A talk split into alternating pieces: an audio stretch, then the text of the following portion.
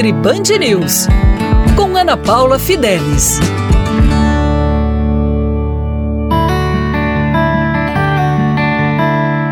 Olá! Hoje eu vou falar sobre um tema que eu tenho certeza que já surgiu como uma dúvida para você. Devo comer de 3 em 3 horas?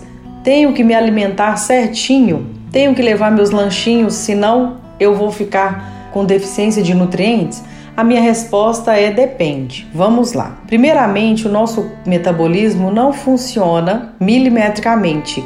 Ele não é uma ciência exata, não é engenharia, não é feito de cálculos. Então, comer de 3 em 3 horas baseado nisso é infundado. Na verdade, comer de 3 em 3 horas surgiu bem como a indústria alimentícia nos impondo que devemos comer barra de cereal, biscoitinho fit, bolo fit, bisnaguinha fit, cereal matinal, e isso é infundado. Nós não precisamos desse tanto de carboidrato durante o dia. A minha resposta para você é depende, por quê?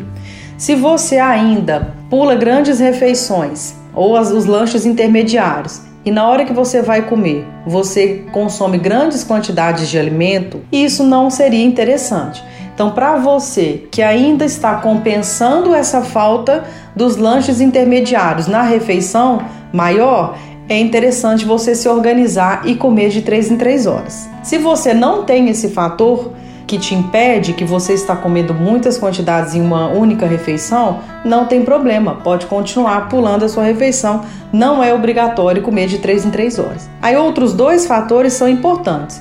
Se você quer emagrecer, talvez pular as refeições e as outras refeições serem mais saudáveis é interessante, mas se você quer ganhar massa muscular, pular as refeições não é interessante, porque você não vai ter o substrato para ganhar massa muscular. Para mais dicas como essa, continue me ouvindo aqui na Rádio Band News FM, eu vou falar muito mais sobre isso, e lá no Instagram, arroba Ana Paula Fidelis Nutri.